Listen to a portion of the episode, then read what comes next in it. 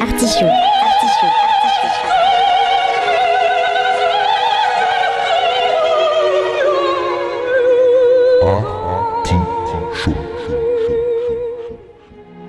L'artichaut.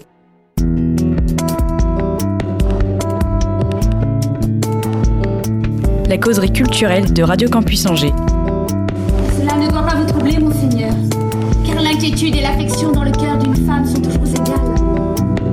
Un lundi sur deux, de 19h à 20h.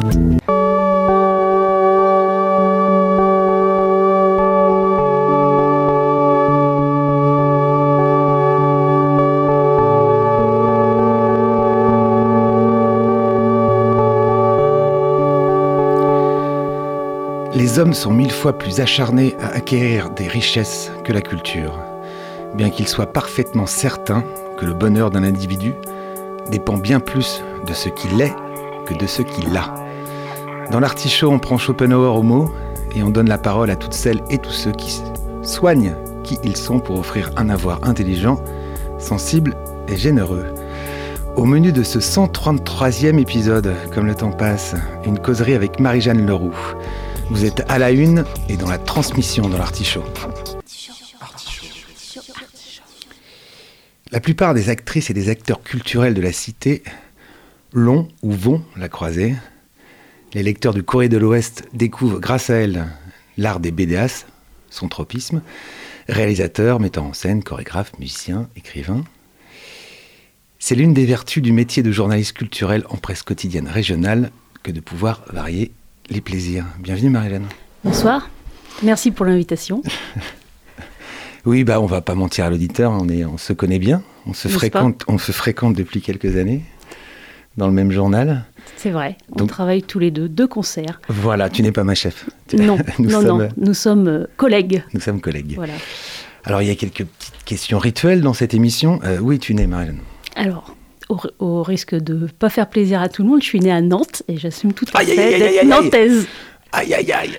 Oh, il y avait la Vendée, il y, a, Nantes, il y a, non, il y a des mots tabous ici. Mais oui, je sais. Donc euh, l'artichaut accueille l'ennemi, mais ça va bien se passer. J'espère.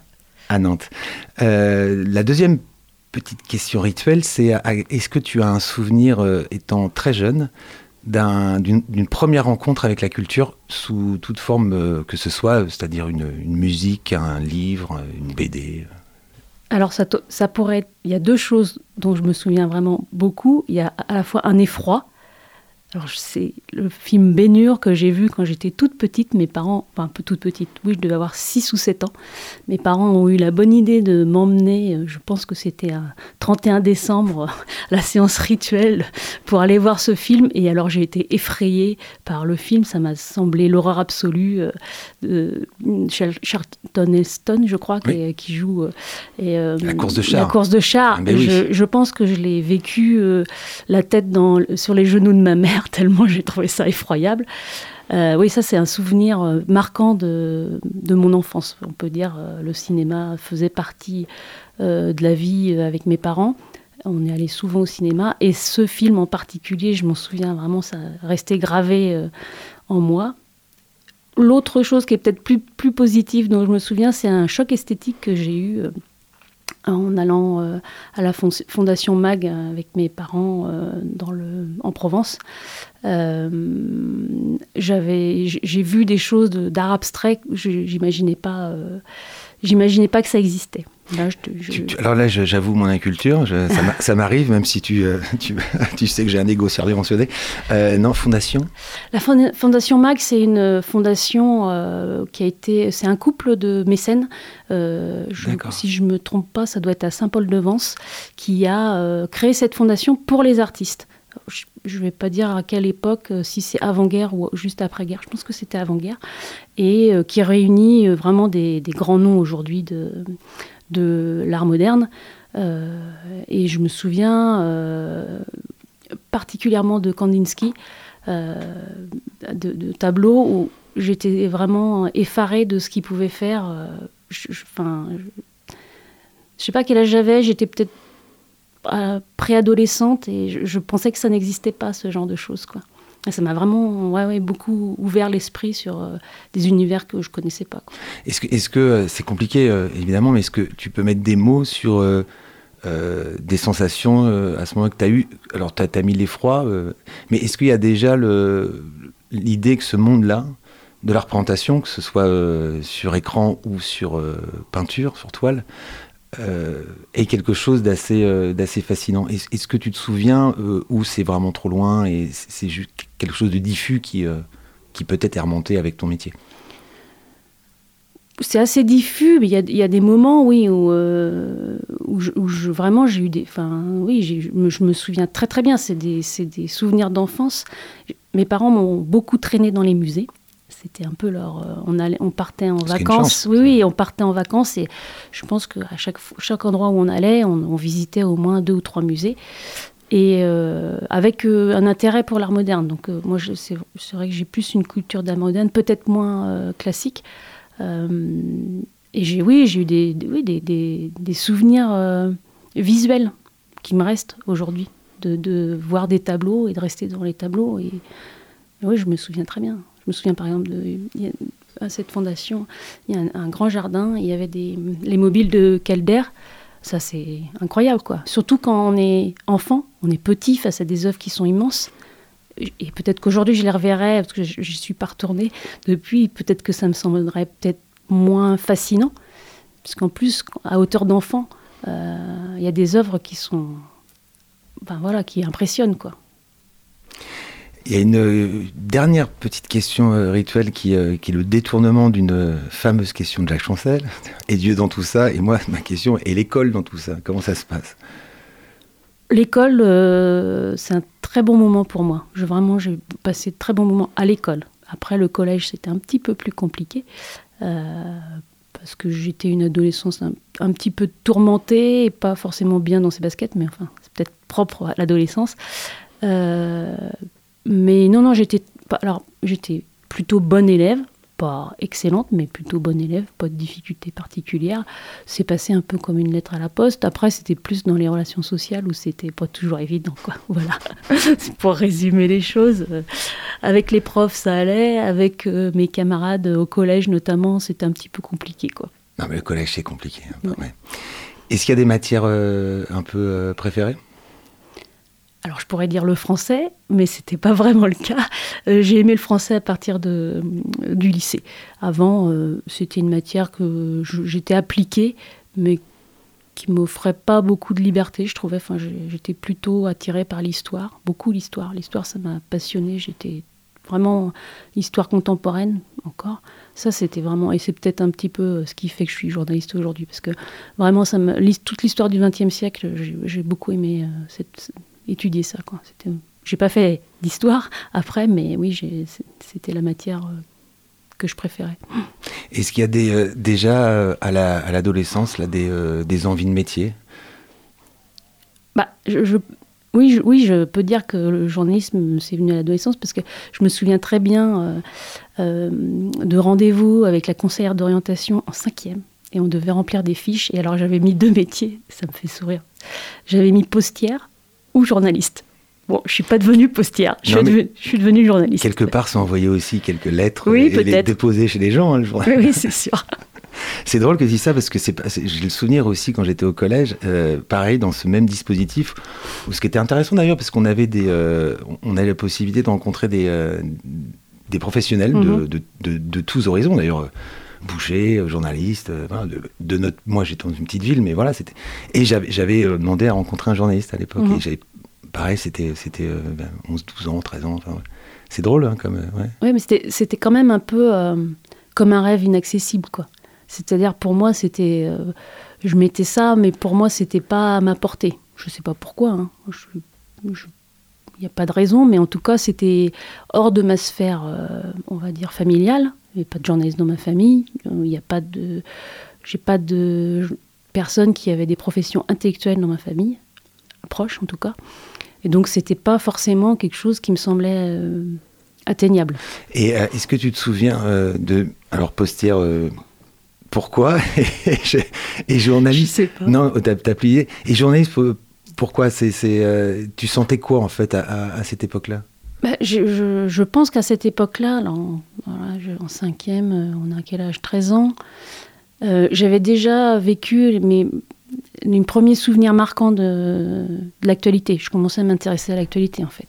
Parce que moi, je, me souviens très bien ce qui les premiers, premières images que j'ai de comprendre qu'il y avait un monde à l'extérieur et que c'était pas toujours euh, très rose. Euh, je veux dire deux événements qui m'ont vraiment marqué. Aujourd'hui, je m'en souviens encore. Euh, le moment où j'ai appris, c'était les massacres de Sabra et Shatila au Liban. Et puis, alors là, ça c'était chez ma grand-mère qui avait la télé, parce que mes parents n'avaient pas la télé. On était tous ensemble et on regardait les informations et il y avait eu l'assassinat de c'est un Égyptien, je crois, Anwar el-Sadat. Mmh, voilà. Et ça, je me souviens, je, vois très bien les images à la télé euh, de cet événement-là. Quoi. Je sais pas, je vais, oui, je devais avoir même peut-être 11-12 ans. Et c'est des choses qui me sont restées. Ah, mais c'est très précis. oui, c'est très précis. Et puis, alors, c'est des, des, événements euh, importants, mais euh, il y, a des événements peut-être plus retentissants, même à, à, à cette époque-là. Mais euh, Sabra Chatila, bon, on rappelle, c'est Jean Genet, on, a fait quelque chose d'assez mhm. puissant d'ailleurs. Mhm. Moi, je l'avais vu par ce biais-là plus que par euh, peut-être les informations. Mais... Oui, c'est l'armée israélienne qui, a, qui est pénétrée dans les, camps euh, palestiniens au Liban et qui a commis des massacres. Euh, je ne sais pas combien il y a eu de morts, mais enfin, c'était. Et puis sans distinction, hein, enfants, femmes, enfants, enfin, combattants, mais toute la population J'ai peur de dire une grosse, grosse bêtise, mais je vais quand même la dire. Valsaïk Bachir, ça évoque pas ce. Je sais pas. Non, il y a, par contre, il y a le quatrième mur de cet écrivain qui écrit dans Le Canard enchaîné, je ne vais pas retrouver, qui est, un, un, roman qui parle de ça. Je me souviens plus Mais Jean Genet l'a évoqué, hein, ça c'est sûr, dans un texte assez poignant. Et euh, la suite, en fait, le, les études alors? Eh bien, les études, je passe mon bac euh, classiquement et je à la fin du bac, je savais pas trop quoi faire. Je, un bac quoi? Un bac économie. ES euh, e à l'époque. Oui, mais moi j'aime bien entendre ces. Hein? E Parce que la dernière fois, Thomas Drolon, c'est pareil, il avait dit bac. Euh, il avait dit. Euh, Économie et sociale. DEA, et j'étais content parce que c'est notre. Voilà. Donc, hein, les jeunes, vous ne pouvez pas nous. Voilà, c'est entre nous. Ça situe à, à peu près ma tranche d'âge. Et, et, donc, je passe des concours. Je suis reçue dans des classes préparatoires littéraires. Et je passe deux concours euh, d'école de journalisme. À l'époque, c'était des UT, c'était en deux ans. Donc Bordeaux. Ah, c'est juste après le bac, ça Juste après le bac. D'accord, d'accord. Euh, et puis euh, Tours. À Bordeaux, je, suis malmenée par le jury. Il y avait on passait un, écrit et puis après il y avait un oral. L'oral, j'ai même pas tenu deux minutes, qui m'ont dit merci mademoiselle, on passe à autre chose. Bon. Et à Tours, ça s'est bien passé puisque j'ai été reçue. Euh, à l'IUT de Tours qui euh, préparait en deux ans euh, au métier de journalisme. journaliste. Est-ce que tu avais à, l'époque une idée de, de ce qu'on allait te demander, de ce qu'était le métier Est-ce que tu t'étais renseigné Ou c'était suivre ton intuition que tu avais eue quelques années auparavant? Non, j'avais vraiment pas. Enfin, c'est un métier qu'on fantasme beaucoup. moi, j'ai beaucoup fantasmé. Évidemment, on s'imagine reporter à l'étranger, enfin bref. Euh, et puis ensuite, euh, bon, la réalité fait que c'est, c'est pas la même chose. Mais non, non, je n'avais pas vraiment d'idée de, ce que c'était justement euh, d'être journaliste. C'était un peu l'inconnu, je savais pas du tout si ça allait me plaire, quoi. Mais au bout d'une semaine de cours, j'ai su que c'était ça, quoi. J'ai vraiment aucun doute, quoi.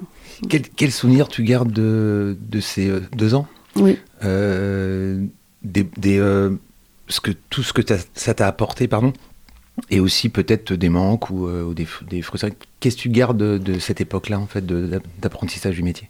Pour apprendre le métier, c'était vraiment euh, le bon endroit. Euh, on, on, pratiquait euh, tout le temps. C'était vraiment de la, comme les IUT le sont. Hein, c'est des instituts pour apprendre un métier. Donc c'était vraiment.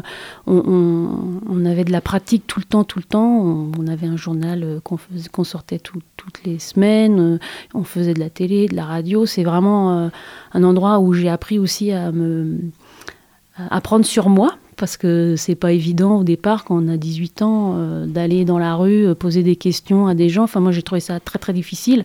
Même quand j'ai commencé à travailler, c'était même prendre le téléphone pour appeler quelqu'un, bah, c'était pas un geste facile ou quelque chose de facile à faire. Par contre, je pense que j'avais des lacunes en termes de culture générale. c'est pour ça qu'après l'IUT, j'ai pas travaillé tout de suite et j'étais en fac de droit. Où j'ai fait juste un dog, mais en tout cas, je pense que je ne me sentais pas assez solide pour être journaliste avec un manque de culture générale. Je pense que c'est important aujourd'hui d'ailleurs. Je pense que les formations ne se font pas juste après le bac. Il faut quand même avoir un, bagage universitaire, je trouve que c'est bien, quoi. Ça, c'était un petit peu le. J'étais un peu jeune, en fait. Je, trouve que j'étais un peu jeune pour pouvoir appréhender complètement le métier. Et tu fais droit euh, où ça? J'ai fait euh, fac de droit à Nantes. À Nantes. et euh, chez, papa et maman. non, mais je trouve ça. C'est bah, pas courageux, mais je trouve ça assez lucide de, de, se dire. Je suis, un, peu verte pour, pour un métier et, et que j'ai besoin de voilà d'avoir un peu plus d'épaisseur je le sentais déjà à l'époque, dans les années 90, euh, la promotion où j'étais, j'étais une des seules à être euh, prise juste après le bac. En fait, ils détournaient un peu les choses. Soit les gens avaient déjà fait une année de classe prépa ou avaient euh, été à la fac, pas obtenu de diplôme, mais avaient fait une ou deux années de fac, ou même des gens beaucoup plus âgés qui faisaient une reconversion et qui, se, qui faisaient cette formation pour, pour devenir journaliste. Quoi. Mais oui, oui, je me sentais un petit peu un peu verte, quoi. Je peux pas dire autre chose, quoi. Et euh, par rapport à ce que tu nous disais tout à l'heure, euh, pourquoi le droit alors et pas l'histoire? Ça m'intéressait. Ça m'intéressait. Euh, je, j'aimais bien toutes les histoires de faits divers. Euh, il y avait une chronique sur euh, Europe 1, mais j'ai pu retrouver euh, Pierre Belmar. Ah oui, bah, Pierre Belmar. Pierre Belmar les histoires de Pierre Belmar. j'écoutais ça parce que j'avais une tante qui écoutait Europe 1. C'était assez marrant parce que j'avais une grand-mère qui écoutait France Inter et ma tante écoutait Europe 1. Donc elle se sentait pas tout à fait. Et donc sur Europe 1, j'ai beaucoup écouté chez ma tante Pierre Belmar et les histoires de Pierre Belmar. Et j'étais assez fascinée par. du sang et des larmes. Voilà. Et, et le droit, bah, en fait, le droit, c'est finalement, je me suis rendu compte que c'est quand même. Euh, il y a beaucoup de matières qui sont entrées euh, à l'actualité, quoi. Ça infuse dans tellement de domaines dans la société que je trouvais que c'était intéressant. matière m'intéresse. Il y a beaucoup d'écrivains qui ont fait droit hein, au 19e. non, mais c'est vrai que c'est la, fac peut-être la plus. Euh, généraliste et, éclectique, je ne sais pas comment le dire, mais... tous, les, tous les pans de la société sont touchés par le hum. droit. Mais c'est c'est un clin d'œil, mais de l'invité euh, de l'émission présente, donc Thomas Drelon, le comédien, disait qu'il avait fait droit pour voir les arcanes un peu de, mhm. tout ce qui se passe. Et c'est vrai mhm. que c'est une, matière qui euh, permet de voir un peu les, comment, ça se, se crée tout ça. Et quel souvenir tu gardes de, ces deux années alors? Euh, Tu as fait deux ans, non? En droit? Oui, deux ans. Oh, bah, c'était... Et qu'est-ce que tu en retiens aujourd'hui d'ailleurs? Qu'est-ce que ça a, pour toi, qu'est-ce que ça a nourri en toi? Oh, C'est un peu structuré aussi, je pense ma pensée. Enfin, je veux dire, euh, un peu mieux structurer euh, ma façon de, voir les choses. Ça m'a ouvert euh, sur des domaines, j'aurais pas forcément, par exemple, c'est assez marrant, mais j'ai adoré le droit administratif, ce qui pourrait sembler un peu bizarre. En fait, le droit administratif, ça a tellement d'implications dans la société aussi, plus que le droit civil, qui est plus le droit du commerce et ça. Et le droit administratif, en fait, on, il y avait plein d'événements, de faits divers euh, notamment liées aux communes, où le droit administratif intervient. Donc euh, je me suis rendu compte que c'était, franchement, pour le journalisme, je trouve que c'est une bonne, une bonne filière, quoi. Et j'étais très contente. En plus, c'était non seulement une période euh, sympa, mais je, j'avais une vie d'étudiante que je. Alors, à l'UT, c'était très bien, mais on vivait en groupe, on était 35, on était en vase clos. Euh, tout le temps les uns avec les autres. J'ai vécu deux ans où je rentrais quasiment jamais chez moi. On était tout le temps, tout le temps à 35. Ça crée des amitiés solides, mais euh, la fac, c'est quand même un peu différent. On, a, on côtoie des gens avec qui on n'est on n'est pas proche du tout. On, se fait des petits groupes. Euh, c'était assez drôle aussi parce que c'est les facs de droit sont pas réputées pour leur révolution. leur, ça abrite pas beaucoup de révolutionnaires, donc on voit bien un peu euh, les gens, euh, quelles sont leurs ambitions, euh, où ils se placent. Quoi. Ça, c'était assez marrant de, regarder ça. En plus, comme j'avais un peu de recul, parce que j'ai commencé à faire, je faisais des piges, notamment pour France 3 Pays de la Loire, pendant ce temps-là. Donc c'était assez marrant, parce que j'avais la deuxième année, j'avais un statut d'étudiant salarié. Donc j'assistais pas à tous les cours. Et alors ça les impressionnait beaucoup, mes camarades, que je puisse faire ça, mais c'était assez drôle, quoi. Mais c'était intéressant. J'ai trouvé ça, ouais, trouvé ça vraiment intéressant. Je suis pas allée jusqu'à la licence, bon, parce que j'ai eu des propositions de travail. Donc, euh, du coup, j'ai préféré euh, aller travailler dans le journalisme plutôt que de continuer la, fac. Mais c'était ma question. C'est pendant ces deux années-là, il n'y a pas la tentation de, peut-être embrasser une, un métier dans le droit? Il y a toujours euh, tu gardes toujours euh, au fond de toi cette idée de journalisme? Ah oui, je savais, que, je, savais que ce serait ça mon métier, euh, même si c'était assez difficile euh, déjà à l'époque de se faire une place. Mais oui, oui, non, non. Je... En fait, pendant les, études de, à l'IUT, j'ai vraiment... c'était pour moi, quoi je ne sais pas comment le dire autrement. C'était fait pour moi, quoi. une vraie vocation, mais c'est beau. vraiment, bah, qui est né tardivement quand même, parce que j'en étais pas sûre du tout. Et je me suis dit, j'ai tellement, c'est tellement une chance de rentrer, parce que c'est très très difficile de rentrer dans ces écoles. Il y a une part de chance énorme, parce que moi, à mon époque, il y avait, euh, si je dis pas de bêtises, on était, euh, il y avait 1200 dossiers de déposés, 800 personnes qui passaient le concours. On finit à 35, donc et forcément, ils ont loupé des gens qui avaient du talent sûrement, et puis euh, peut-être plus que moi. Donc j'ai conscience qu'il y a une grosse part de chance. Euh, parce que j'ai pas de, je connais personne dans, le milieu, euh, j'arrive, j'y connais rien. Enfin, j'ai passé un concours sans vraiment connaître le métier. Je veux pas dire que je connaissais. Donc c'est une telle chance. Et puis, bah, on prend goût. Hein. Moi, mes premiers stages, j'ai vraiment pris goût à ce métier en, en y allant, quoi. C'était vraiment j'étais à ma place, quoi. Je peux pas dire autre chose. Et tu avais une préférence, écrit, euh, radio, télé? Parce que tu nous dis que tu as, fait des, euh, as travaillé un peu pour France 3. Ouais. Euh, j'aimais beaucoup, j'aimais beaucoup la télé. Je, ce que j'ai fait à France 3, j'ai fait mon, stage de fin d'études à France 3. j'ai après, j'ai pigé pendant une année. Là, je faisais régulièrement des reportages pour eux. J'aimais beaucoup ça. après, bah, les, les opportunités n'étaient pas forcément euh, importantes. Donc euh, j'ai trouvé du travail dans la presse écrite, mais je regrette pas du tout, quoi, parce que hum, finalement j'ai un de mes meilleurs amis euh, avec qui j'ai fait mes études qui travaille à France 3, lui, et quand je vois un peu les conditions qui leur sont faites, c'est pas toujours facile.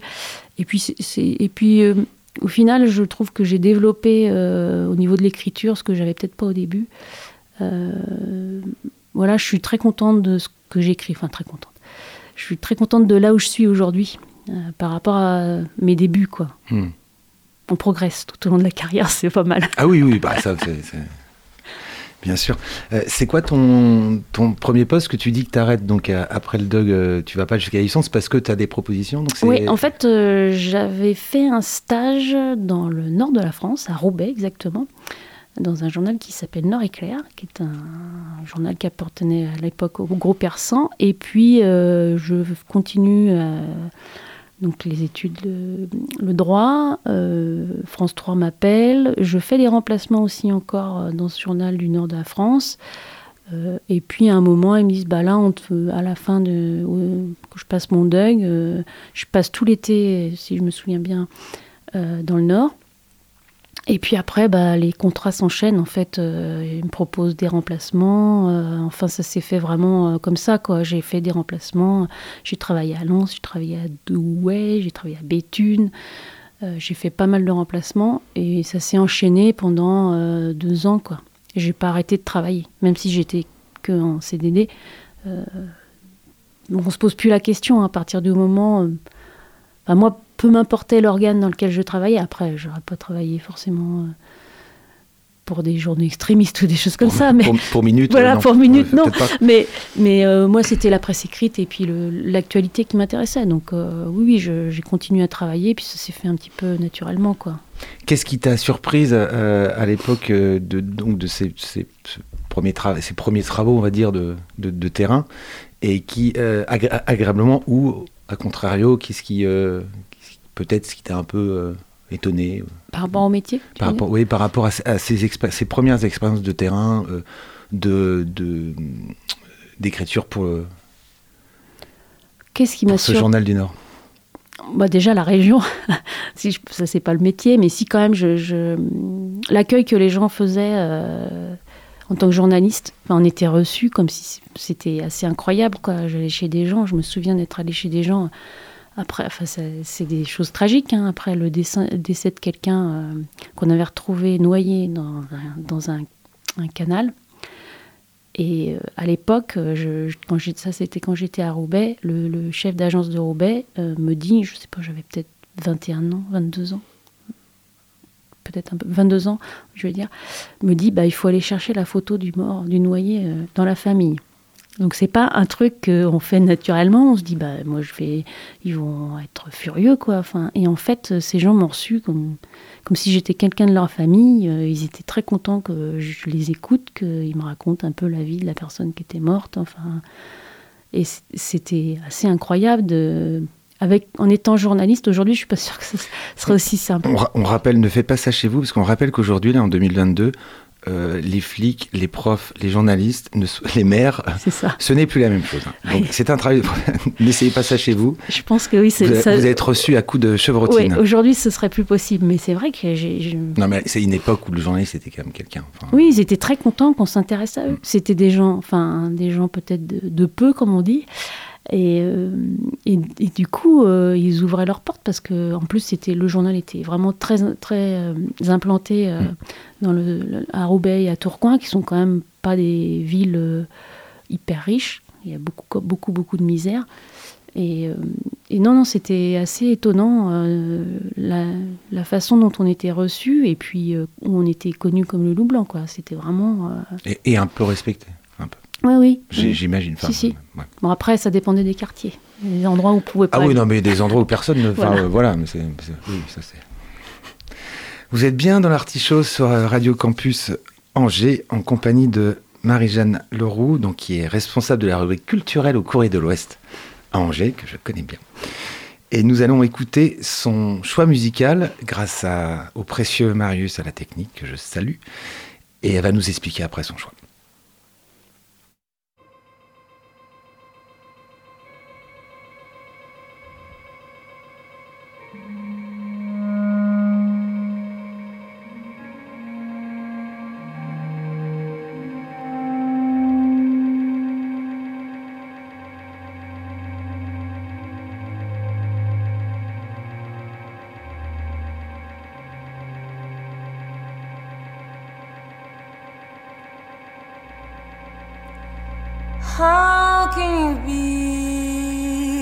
distant.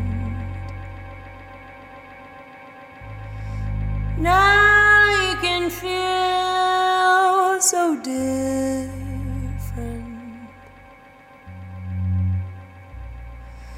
Whoa.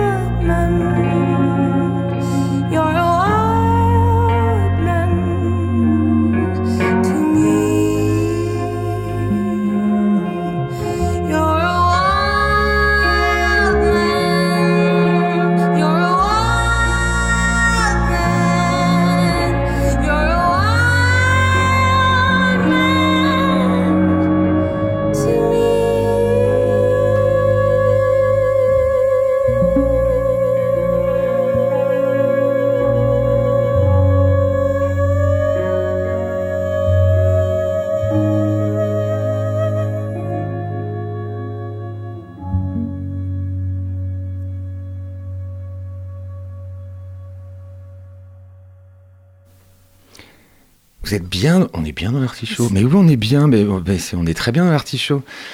Sur Radio Campus Angers avec notre invité Marie-Jeanne Leroux qui nous a choisi une musique, mais vraiment, euh, enfin, on a dansé dans le studio, c'était le fire.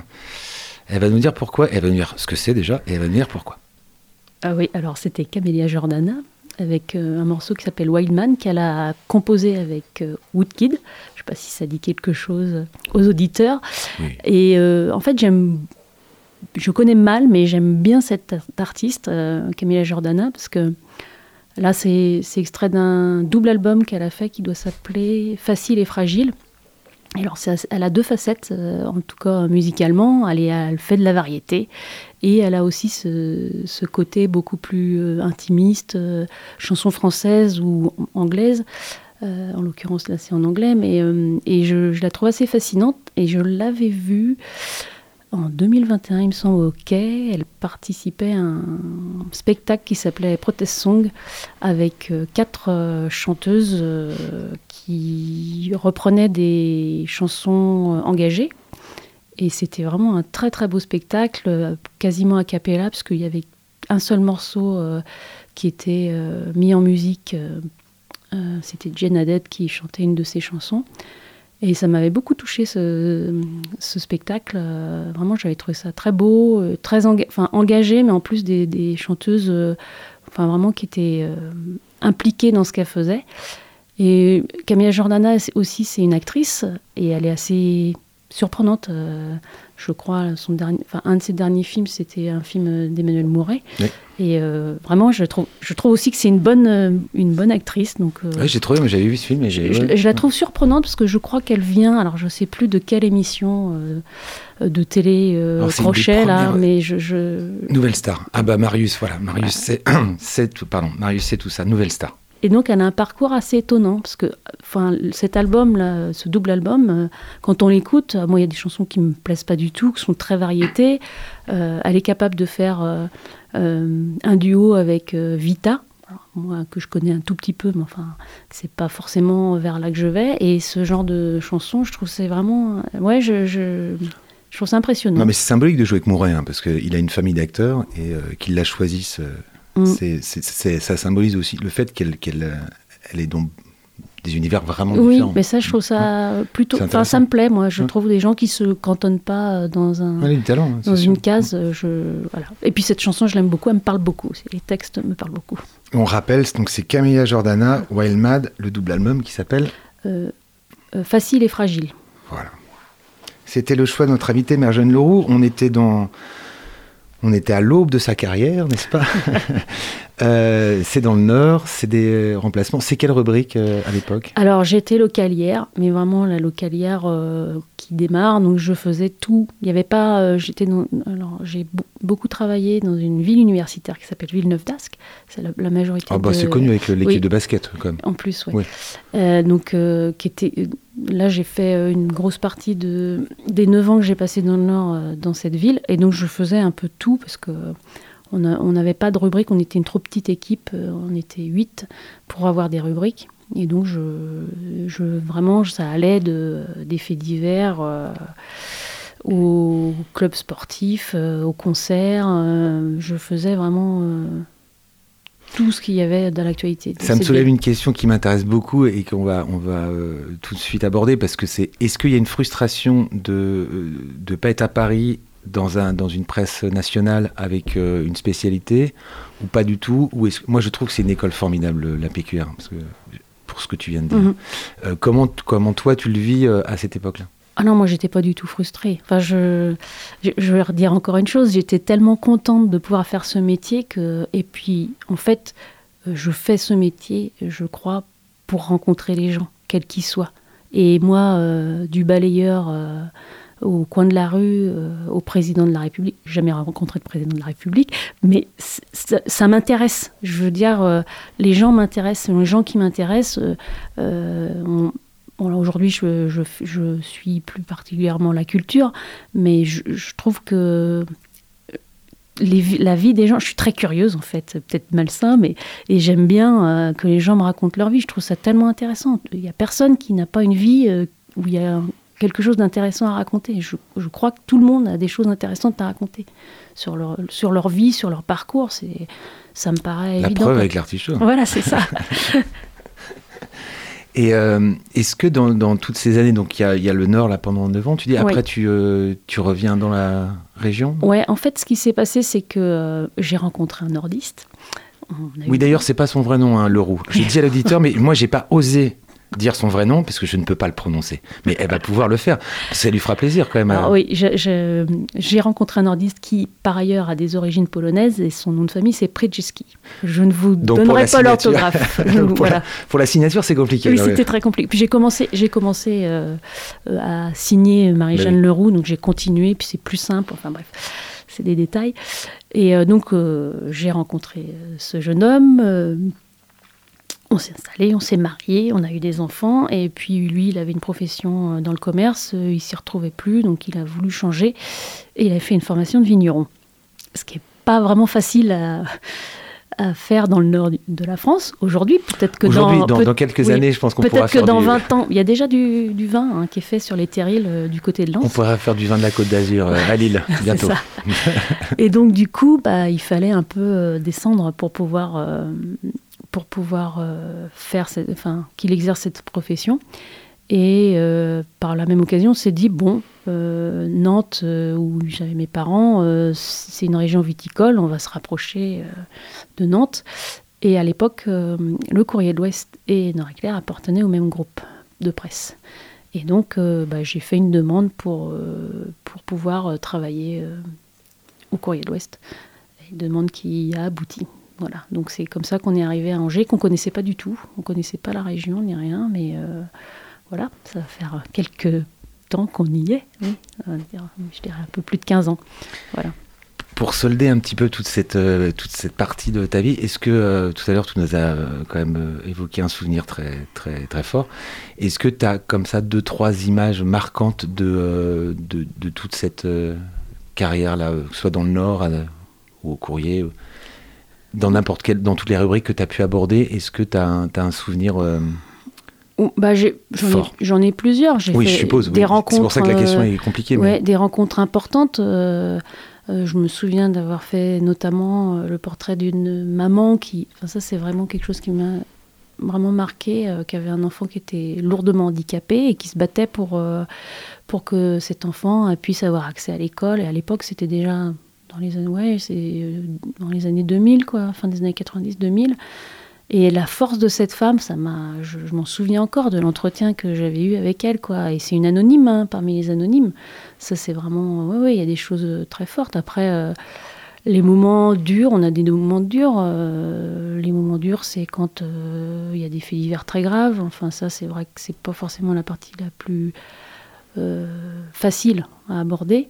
Ça, c'est des choses que j'ai vécues, euh, dont je me souviendrai tout le temps, je pense, euh, quand on est amené à aller sur des accidents, euh, quand ils sont en cours. Pour, pour, raconter un petit peu, quand je suis arrivée au Courrier de l'Ouest, j'ai commencé par un remplacement à bouger. Et mon premier reportage, ça a été un accident mortel, familial. Je ne vais pas le raconter parce que c'est assez glauque. Donc euh, c'est vrai que ça marque quoi. Enfin, c'est des choses qui sont qu'on doit relater. Enfin, genre, ça fait partie de notre métier. C'est pas toujours euh, très joyeux quoi.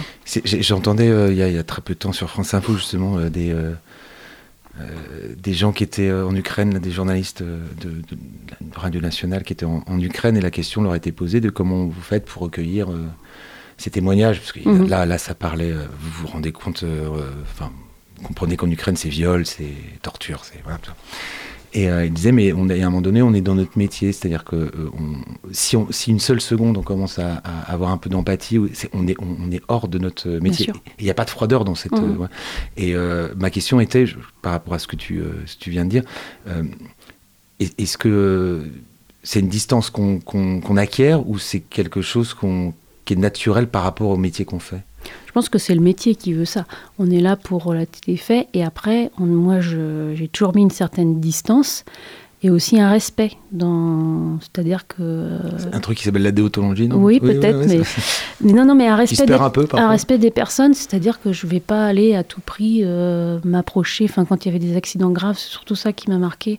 Euh, je, je, je, peux rester à distance, euh, je ne vais pas aller. alors, chacun un peu à ses limites, hein, mais euh, je m'approche pas trop euh, si les blessés sont encore euh, sur place. je fais attention à justement pas, pas être dans le voyeurisme.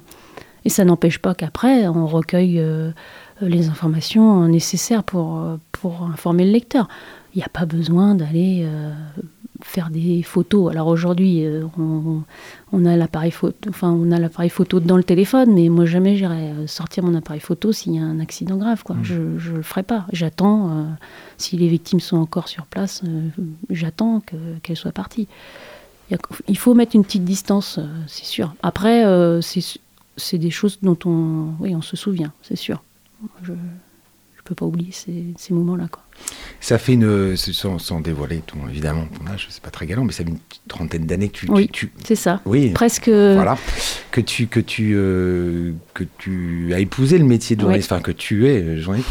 Comment tu l'as vu évoluer euh, ce métier? Comment je suppose de manière négative et positive. C'est, une évolution, c'est, toujours dans les deux dans les deux sens, mais bah, on parlait tout à l'heure du rapport avec le public moi, je ne suis pas trop confrontée à ça, mais je pense que c'est quand même euh, plus difficile euh, d'entendre qu'il faut des professionnels et que euh, l'information, elle n'est pas forcément. Enfin, je ne dis pas qu'elle n'est pas sur les réseaux, mais qu'elle a besoin d'être vérifiée, contrôlée par des professionnels. Et ça, c'est important. On a vu avec la vague, enfin avec le, Covid, puis avant avec les gilets jaunes, comment la désinformation peut peut provoquer une défiance euh, vis-à-vis des journalistes. Alors, parfois est justifié, hein. parfois on fait des erreurs, on est humain, donc euh, on n'est pas parfait, euh, tout ce qu'on dit n'est pas la vérité absolue, d'ailleurs c'est jamais la vérité absolue, puisque on a des informations, elles ne sont pas forcément complètes, et puis elles, sont, elles passent par notre prisme, donc déjà elles sont... nous on est des êtres humains, donc c'est par notre prisme, elles ont une certaine façon d'être présentées au public. On ne peut pas dire que l'objectivité, ça n'existe pas. Moi, je le dis, ça n'existe pas, puisqu'on est humain et qu'on va dire les choses d'une certaine manière. Mais c'est surtout ça, je trouve, moi, c'est plutôt la relation qu'on a avec le public. Peut-être qu'on a, on s'est pas assez remis en cause, nous aussi. Hein. Je pense qu'on a à faire notre mea culpa là-dessus. Ça, c'est compliqué. Et après, il y a une. Peut-être, je vois une jeune génération de journalistes qui ne travaillent pas du tout comme nous, qui, par le biais des réseaux sociaux euh, aussi, euh, travaillent beaucoup avec les réseaux sociaux. Et moi, alors, euh, de ma vision au Courrier de l'Ouest, par exemple, peut-être moins sur le terrain. Et moi, ça, c'est un truc qui me gêne parce qu'il n'y a rien de remplace la rencontre physique. Alors ça a été compliqué évidemment puisqu'on a eu deux ans où euh, avec le Covid bah, c'était moins facile de faire. Mais pour moi on ne peut pas remplacer de faire un article sur quelqu'un qu'on a au téléphone. Moi je suis bien placée pour savoir. Tu sais de quoi je parle. Euh, c'est pas la même chose de rencontrer. Par exemple aujourd'hui je rencontre un artiste. C'est pas la même chose que de l'avoir au téléphone pour faire une interview. Ça n'a rien à voir. Il y a plein de choses qui passent par le regard, qui partent par la posture physique, les ressentis qu'on a, l'ambiance qu'il peut y avoir pendant une interview, ça n'a rien à voir. Et je pense que parfois, euh, certains ont un petit peu le... je ne sais pas si c'est euh,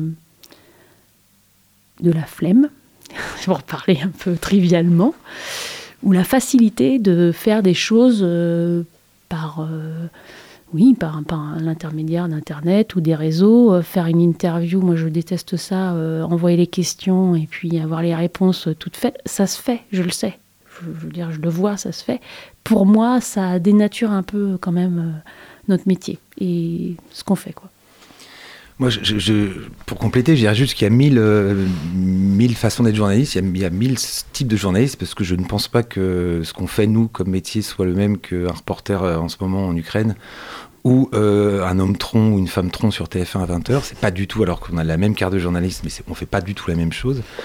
Et euh, ce qui est assez, je trouve assez dur, c'est que quand. C'est un peu comme les profs, c'est-à-dire quand on a été jeune, on a eu un prof de maths, euh, souvent c'est le prof de maths, les pauvres. Bonjour à mes parents. ce prof m'a dégoûté des maths et les profs sont tous des cons. Voilà. Donc, et il y a un côté un peu comme ça avec le journaliste. C'est vrai qu'il y a des professions qui sont stigmatisées par rapport à des expériences personnelles. Euh, évidemment qu'on a tous connu des profs en tant qu'enfants, mais les parents aussi ont connu des profs, euh, puisqu'ils ont été, on tous été à l'école. Et il y a ce côté, euh, je trouve, un peu raccourci de se dire que. Et, tu parlais des. je vais donner un exemple, hein, je vais juste un petit argument, après évidemment tu reprends la parole, c'est que les Gilets jaunes, pendant les Gilets jaunes, euh, on a connu une situation où euh, c'était tout de suite, vous êtes de LCI, vous êtes de CNews, voilà. Non, on est, on est, on est des petits journalistes de PQR et on va, franchement, on va pas déformer votre propos. Mais il y a ce, y a ce côté, euh, évidemment, grossissant des réseaux sociaux et de la télé, de, de, et pour, pour la plupart des gens, journalistes, c'est le mec qui, ou la nana qui raconte des conneries sur CNews, quoi. Mais c'est un peu l'effet loupe. Je veux dire, je, je, vais prendre un exemple assez drôle. Euh, quand je, pigeais pour France 3, euh, j'ai une grand-mère qui était bretonne, euh, bretonnante, qui n'a pas du tout eu de culture. Enfin, elle n'a pas été à l'école, elle n'a même pas, je pense, passé son certificat d'études. Et quand elle a appris que je travaillais pour la télé, elle me demandait si j'allais euh, faire Monsieur Météo. Enfin, je veux dire, c'est, c'est un peu. C'est, assez drôle parce qu'elle avait cette image euh, t'es journaliste, on va voir ta tête à la, télé, est-ce que tu vas faire. Enfin, c'était. Et c'est un peu ça, c'est l'effet loupe que ça a, quoi. Évidemment, la profession, elle est très diverse, quoi. Mais c'est comme d'être, euh, je, fais toujours ma espèce de métaphore filée, de comparaison filée avec le métier de prof. C'est pas pareil, et je suis bien placé pour le savoir, d'être prof en Seine-Saint-Denis que d'avoir été prof comme mes parents en campagne mayonnaise. C'est n'est pas le même métier. Ce n'est pas du tout le même métier. C'est les mêmes études, c'est la, même envie de transmettre, mais c'est pas du tout les mêmes métiers. Et ce que je trouve dommage aujourd'hui, et je, te rejoins là-dessus, c'est que euh, je pense que pour les gens, euh, c'est plus un métier de journaliste. À partir du moment où on a un, portable et qu'on euh, on peut prendre une photo avec un commentaire, c'est du journalisme. Et c'est un peu. bref. Non, je, juste pour, pour finir cette, ce portrait. Euh, tu, tu, travailles pour la culture depuis. Euh, ça va faire 7 ans. Ouais, je, mois euh, début décembre. Tu sais que je commence mon émission par Comme le temps passe. Bah, tu, peux le dire, ça, ça passe. ça fera 7 ans, oui, bientôt. Et comment, comment tu, tu vois ton métier, cette, cette rubrique on, on, nous a dit quand même. je nous englobe, hein, parce que je participe à l'histoire, euh, pas essentiel. Comment tu, par rapport justement à ce que tu nous as raconté tout à l'heure, c'est-à-dire des, faits divers, des choses lourdes, des choses de, tu parlais de droit et tout ça, qui, étaient vraiment dans le, quotidien des gens, dans la vie des gens, et la culture se, met un, tout petit peu, un pas de côté. Comment tu l'abordes toi ton ce métier-là maintenant euh, je pense que je l'aborde de la même façon que j'ai pu aborder les autres euh, rubriques, puisque j'ai aussi fait un peu de justice, enfin j'ai fait, pas mal de choses en fait. Mais euh, non, non, j'aborde de la même façon. Je, raconte euh, ce que les gens font. Moi, je, suis très intéressée pour comprendre la création. Je trouve que c'est important en fait pour moi hein, de raconter ce que c'est d'être artiste. C'est pas simplement quelque chose de fantasmé ou qui serait euh, dans l'ordre de la vie. Pour moi, un artiste, il est dans la vie des gens de tous les jours. Et je le constate euh, avec les artistes en juin. Il y en a plein qui travaillent dans les quartiers, qui vont travailler, qui font, qui se nourrissent aussi bah, du quotidien. Enfin, et ils sont pas en dehors de la, de, la vie des gens. Ils sont dans la vie des gens. Et après, eux, ça les nourrit pour pouvoir créer. C'est autre chose. Et ça, je trouve ça, c'est ça qui m'intéresse de montrer que eh ben, l'art, il fait partie de la vie des gens, même si euh, les gens vont pas forcément tout le temps au spectacle, ils vont pas forcément voir des expositions, mais n'empêche que les artistes, ils sont partout aussi dans la vie. Et euh, on peut le voir à Angers avec les, le, programme Échappée Belle, c'est un peu mettre euh, des artistes plasticiens dans la ville pour que ce soit accessible à tout le monde. Et euh, je trouve que c'est important. Enfin, je veux dire, c'est au même titre que par, raconter euh, des procès ou parler de l'économie. Ça fait partie de la vie des gens. Et on, on en a besoin. Enfin, pour moi, c'est pas possible de dire que c'est pas essentiel. Lire un livre, euh, aller au cinéma ou même regarder un film sur Netflix, ça fait partie aussi. Même si on peut trouver que c'est moins bien que d'aller au cinéma, enfin, en tout cas, ça, fait, ça peut ouvrir des horizons. L'art, c'est ça, hein. ça essaie de nous ouvrir sur des mondes qu'on ne connaît pas. Euh, c'est quand même important aujourd'hui où on se rétrécit un petit peu euh, et puis on se replie un peu sur soi-même. On va finir par une question. On n'a pas fini a les coups de cœur. Hein. cette émission est quand même, hein, cadrée. non, on va finir par une question qui tue. allez, une rencontre dans, dans cette période de, de travail sur la, autour de la culture à Angers, une rencontre qui voilà, qui t'a qui, qui t'a marqué, qui va encore te, te, marquer Qui va encore me marquer? Alors, Je ne sais pas si qui va Ah, t'as pas fini ta carrière. Hein, non, mais par contre, euh, j'ai un souvenir euh, à premier plan de, mais je crois que tu étais présent, l'interview de Michael Lonsdale, ça m'a, c'était vraiment un moment euh, intense et puis qui est parti un peu on, peut, presque en vrille, mais ça m'a marqué parce que il était vraiment, enfin, c'est des gens impressionnants, quoi, qui sont d'une simplicité, mais bon, après, c'est parti un peu. Il était un peu ailleurs. Ailleurs, mais c'est. Mais était tellement mystique. Euh, voilà, mais ça, c'est. Ah c'est des, grands qui sont euh, tellement abordables. Enfin, pour moi, c'est ça. Les meilleures rencontres que j'ai faites, c'est euh, des gens qui sont très grands, qui ont marqué l'art en France, dans quel que soit leur domaine, mais qui sont euh, très abordables. C'est ça, c'est vraiment euh, qui savent être à l'écoute des gens et puis euh, on ressort, on est comme enrichi, illuminé. Enfin, je sais pas, on a l'impression d'être meilleur quand on ressort. Quand, quand on fait une interview et qu'on a l'impression d'avoir appris des choses et d'être meilleur que quand on a, on, a démarré. Enfin, ça, c'est extraordinaire. C'est quand même, c'est le pied. Il ne faut jamais séparer l'homme ou la femme de l'artiste. Ça, c'est la leçon de Marie-Jeanne Leroux, notre invitée. Et euh, juste une toute dernière question avant le, nos coups de cœur, et on va commencer par celui de Marius. Qu'est-ce qui. Je l'aime bien celle-là aussi, mais c'est très chancelle, je m'avoue très Marie Dumas, mais écoute, j'y vais. Qu'est-ce qui, euh, qu'est-ce qui est resté de la petite Marie-Jeanne euh, aujourd'hui, en toi? Ouais, non, celle-là, elle est. Elle est ouais, celle-là, en général. Qu'est-ce qui est resté de la petite Marie-Jeanne? Oh, la ah ben, c'est une bonne question, j'en sais rien. Qu'est-ce qui restait de moi Je ne sais pas. Tu as le coup de cœur de Marius pour euh, réfléchir à une, un mot, une, une idée, et après, euh, ce sera ton coup de cœur. Le précieux Marius à la technique, son Bonsoir. Bonsoir. Bonsoir, monsieur, monsieur Gwen. Euh, petite précision d'ailleurs euh, sur euh, la pause musicale. Camilla Jordana est une chanteuse, une actrice et aussi une humaine formidable. pour l'avoir côtoyée au Festival d'Anjou, eh elle est très, ah très, très gentille. bah oui. On peut un peu éloigner, mais en tout cas, elle est très sympa. Mais je crois qu'elle était venue pour un spectacle que personne n'a compris. Et, et Andando, exactement que Marie-Jeanne a, vu. Et, mais non, mais j'ai eu beaucoup de retours où ça a échappé à tout le monde. Très mystique. Ouais, un spectacle en plusieurs langues. Donc, très... Euh, bon, vous connaissez maintenant mon, spécial move, le coup de cœur de, l'invité. On a abordé plein plein de thèmes, hein, l'histoire, le journalisme, les arts plastiques. Et euh, je vais avouer une passion euh, que je, je n'ai jamais dit encore ici, c'est que je suis fan du 19e siècle. Et il y a un journal que j'adore au 19e siècle, c'est le Charivari. Euh, qui a été créé par euh, Charles Philippon, et là je lis le, nom, mais il y a surtout un artiste euh, peintre, caricaturiste, sculpteur que j'aime beaucoup, c'est Honoré Daumier, qui va faire des grandes, grandes caricatures et qui va faire Ratapoil. Et Ratapoil, c'est un personnage tout autour de Napoléon III, qui est vraiment un, un personnage un peu très perturbant, fait en cuivre, et c'est carrément de l'art contemporain à l'époque, en tout cas quand il le fait en sculpture. Je savais pas que tu étais un 19e ministre. Tu parles à un, tu parles à un mot de ce siècle. Tu le sais que je suis un mot de ce siècle avec Mallarmé. Oui, Daumier, bien sûr. Merci Marius. Très joli coup de cœur.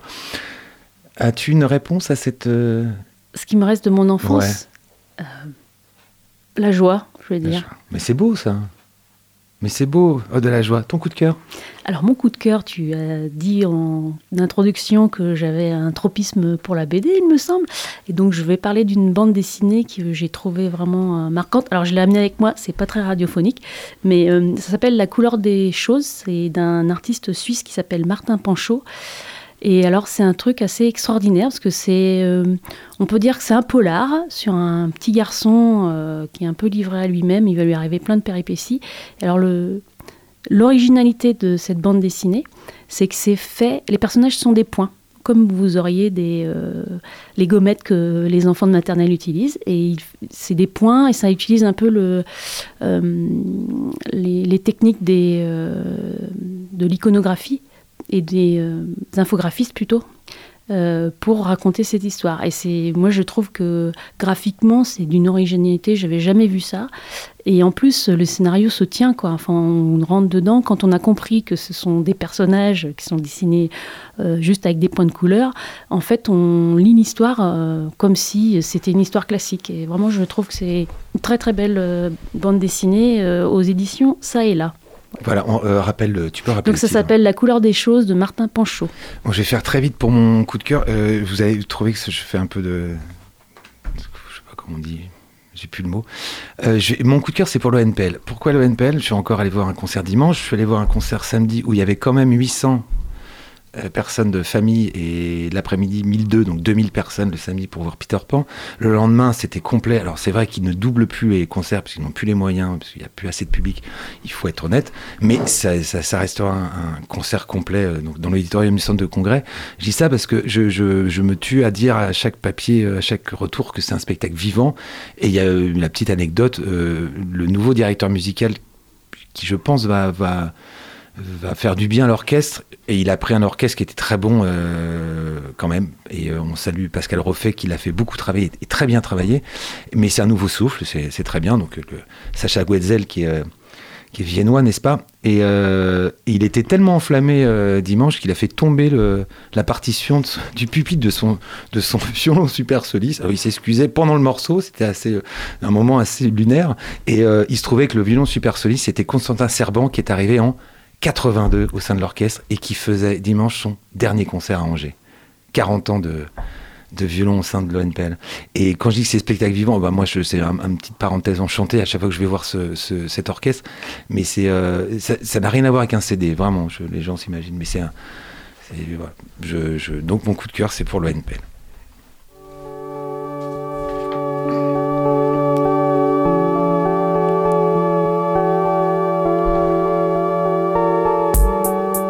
Fin de l'Artichaut saison 10, épisode 133. Un grand merci à notre invitée Marie-Jeanne Leroux. Un grand merci au précieux Marius, à la technique, son, qui, hein Voilà. Le Facebook, et apparemment il se balade euh, quelque part, et tout près, tout près. Hein. Ouais, j'ai ouais, cru voir son, sa couleur.